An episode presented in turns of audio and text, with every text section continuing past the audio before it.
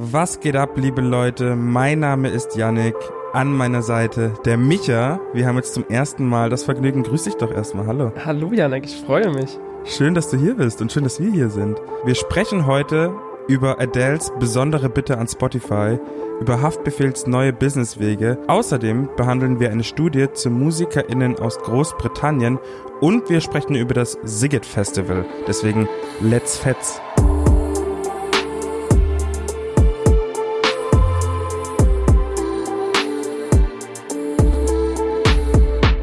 Was hast du für mich, Micha?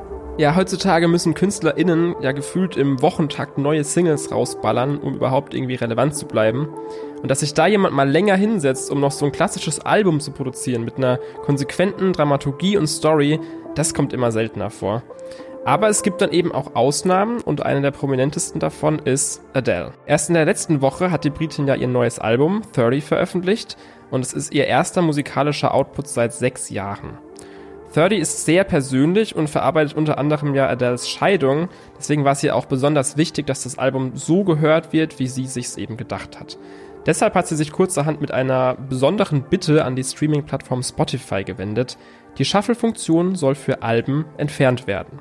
Wer das gerade nicht so ganz vor Augen hat, das ist dieser kleine grüne Knopf mit den überkreuzten Pfeilen, der immer direkt unter dem Albumcover platziert war. Auf Knopfdruck konnte man damit eben das jeweilige Album dann im Zufallsmodus statt in der richtigen Reihenfolge hören. Und ich sage ganz bewusst konnte, denn den gibt's jetzt nicht mehr, diesen Shuffle-Button. Spotify hat tatsächlich reagiert und ziemlich zügig diesen Knopf bei Adele's Album 30, aber auch bei allen anderen bereits erschienenen oder auch zukünftig kommenden Alben auf der Plattform entfernt. Adele hat dazu Folgendes getweetet.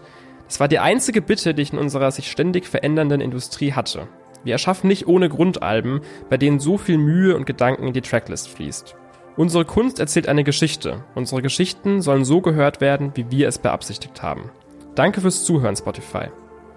Wenn ihr euch jetzt da draußen denkt, Mensch, eigentlich mochte ich das total, mir meine Alben so ein bisschen durchzumischen, dann ist es gar kein Problem, denn diese Shuffle-Funktion gibt es natürlich auch weiterhin, nur ist sie jetzt nur noch in dieser Kontrollleiste, wo man eben auch skippen oder starten und stoppen kann. Heißt, das Feature ist nicht weg, nur nicht mehr so verlockend und in your face platziert. Also eine eher symbolische Geste von Spotify an der Stelle, aber eine sehr gute und vielleicht haucht diese Aufmerksamkeit, die das Thema jetzt dann gerade hat, diesem Konstrukt Album ja auch wieder ein bisschen mehr Leben ein. Denn wenn wir eins in den letzten Jahren miterlebt haben, dann ja, dass das Album als Konzept zum Musikveröffentlichen schleichend, aber sicher vor sich hin stirbt. Ironischerweise ist Spotify an dieser Entwicklung ja auch nicht so ganz unbeteiligt. Trotzdem auf jeden Fall eine gute Sache, dass sie jetzt so schnell auf eine Anregung von KünstlerInnenseite reagieren. Wir bleiben in Großbritannien, denn die Organisation Help Musicians aus England hat mit einer Umfrage neue Erkenntnisse für dort ansässige MusikerInnen gewinnen können.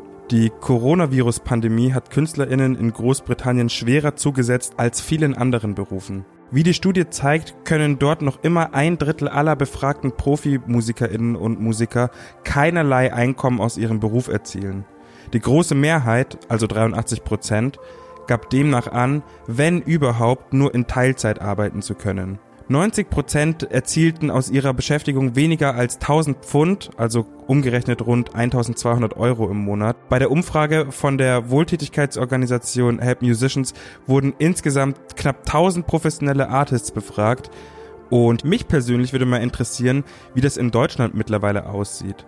Also ich kann mir zum Beispiel vorstellen, dass in Deutschland schon wieder mehr verdient wird und erwirtschaftet wird, aber dennoch natürlich nicht wie prä-Corona. Au weia. Ich klopfe jetzt auf jeden Fall einfach dreimal auf Holz, dass es nächstes Jahr endlich wieder stetig bergauf geht und nicht mehr nur so ein Wechselbad der Gefühle ist die ganze Zeit. Weiter geht's mit einer spannenden Live-News und zwar kehrt das Sigit Festival nach zwei Jahren Pause 2022 endlich zurück auf die Island of Freedom in Budapest. 2019 und 2020 konnte das Festival aufgrund der Covid-Pandemie nicht stattfinden. Das wird jetzt aber schleunigst nachgeholt und zwar mit einem Comeback, das sich auf jeden Fall sehen lässt. Heute wurde erst ganz frisch eine erste Welle an KünstlerInnen bekannt gegeben, die auf dem Sigit spielen und schon dieser erste kleine Happen-Line-Up hat es auf jeden Fall in sich. Zu den Headlinern zählen die Arctic Monkeys, Dua Lipa und Kings of Leon. Außerdem gibt es Auftritte von Stromae und Woodkid und natürlich aber auch diverse alternativere und kleinere Acts. Zum Beispiel Young Lean, Eve Tumor oder Bea Badubi. Außerdem kommen auch noch deutsche Acts, wie zum Beispiel Giant Rooks und Alice Merton. Und who knows, wer noch alles, denn es ist ja wie gesagt auch nur die erste Line-Up-Ankündigung. Wer das Sigget übrigens so gar nicht auf dem Schirm hat, das findet seit 1993 jedes Jahr im Spätsommer in Budapest statt, und zwar auf einer Insel mitten in der Donau. Für fünf Tage herrscht dann dort absoluter Ausnahmezustand. Es werden 50 Bühnen mit circa 200 Acts bespielt und überall auf dem ganzen Gelände darf gecampt werden. Besonders wichtig im aktuellen politischen Klima finde ich übrigens auch, dass das Sigget Festival seit jeher Werte wie freie Liebe, Toleranz und Inklusion besonders hoch hält. Ungarns rechtskonservative Regierung unter Viktor Orban steht ja quasi für das Gegenteil. Erst gestern wurde ja auch bekannt gegeben, dass die EU-Kommission dem Land Fördergelder entziehen will, weil die dortigen Gesetze einfach nicht mit dem EU-Recht übereinstimmen. Gruppen wie Homosexuelle und Geflüchtete werden von Orban ganz gezielt marginalisiert und die Unabhängigkeit der Justiz wird da auch eher schwammig gesehen. Umso wichtiger also, dass es dann Veranstaltungen wie das Sigget gibt, die sich von sowas nicht einschüchtern lassen und für fünf Tage eine Zuflucht für alle bieten, die anders denken. Im kommenden Jahr findet das Sigget übrigens vom 10. bis zum 15. August statt, also noch eine ganze Weile hin. Wartet aber nicht zu lang mit dem Tickets kaufen, die sind nämlich sehr begehrt und dann irgendwann einfach ausverkauft. Zu guter Letzt wird's noch ein wenig kurios, denn Haftbefehl war dieses Jahr richtig fleißig. Erst kam das schwarze Album, also quasi das Nachfolger-Zwillings-Geschwister-Album zu dem weißen Album. Dann kam der allseits bekannte Hafti, also quasi seinen eigenen Eistee, der mittlerweile auch die Kühlregale Deutschlands erobert. Und nun kommt der Frankfurter OG mit einer weiteren Business-Idee um die Ecke. Haftbefehl eröffnet nämlich demnächst seinen eigenen Burgerladen in Hannover und hat es sich zur Aufgabe gemacht, den besten Burger Deutschlands bzw. der Welt zu servieren. Dafür hat sich der Rapper in einer ehemaligen Rossmann-Filiale bereit gemacht. Das Biofleisch kommt von Onkel Josef, gegrillt wird auf Lavastein, das Brot soll vegan sein und Frank Rosin wird vermutlich seinen eigenen Burger im Laden bekommen und verkaufen. Im Dezember soll es auch schon losgehen. Ich bin gespannt, wie der Laden letztendlich aussehen wird. Da ist bisher noch nicht so viel bekannt. Ich werde auf jeden Fall früher oder später mal so eine Pilgerfahrt nach Hannover machen, einfach nur für die Kultur, um es zu probieren. Mich erinnert das irgendwie auch äh, an diesen einen Moment in Time, als Hafti damals als Promostand für die Serie Breaking Bad in einem Los Pollos Hermanos Hähnchen verteilt hat.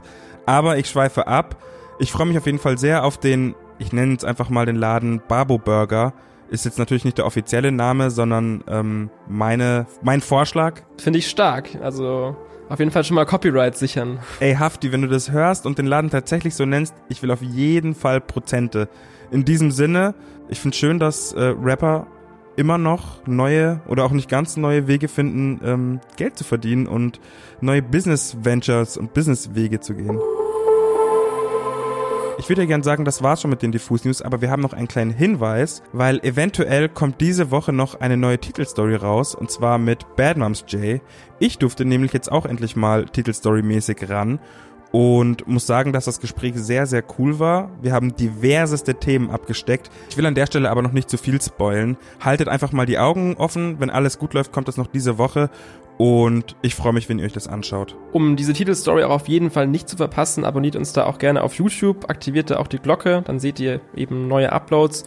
Und ansonsten verabschieden wir uns. Ja, wir hören uns. Nein, ihr hört den Micha und ich glaube die Pia am Freitag wieder, wenn mich nicht alles täuscht. Ich bin wahrscheinlich erst nächste Woche Dienstag wieder am Start. Ich freue mich aber. Bussi Bussi und kommt gut durch die letzten Herbsttage. Tschüssi. Tschüss.